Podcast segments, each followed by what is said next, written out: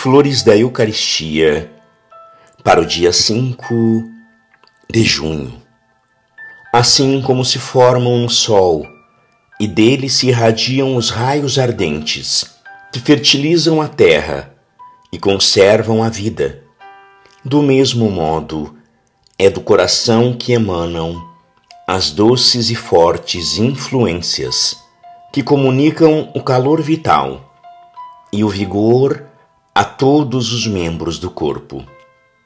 Se o corpo enfraquece, o corpo todo definha.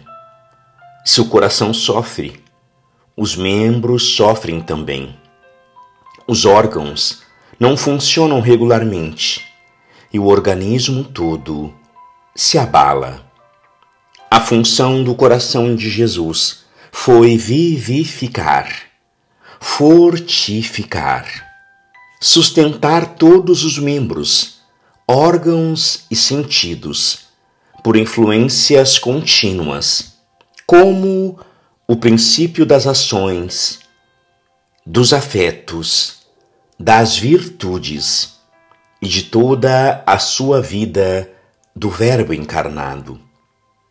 É o coração, no dizer do filósofo, o foco do amor.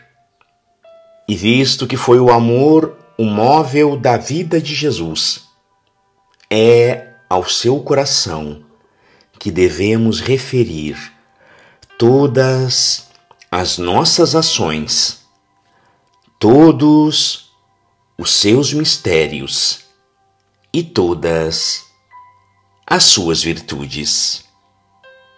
Graças e louvores sejam dadas a todo momento ao Santíssimo e Diviníssimo Sacramento. O Senhor esteja convosco, Ele está no meio de nós. Por intercessão do coração imaculado de Maria e de São Pedro Julião e Mar, abençoe-vos o Deus Todo-Poderoso, Pai e Filho e Espírito Santo.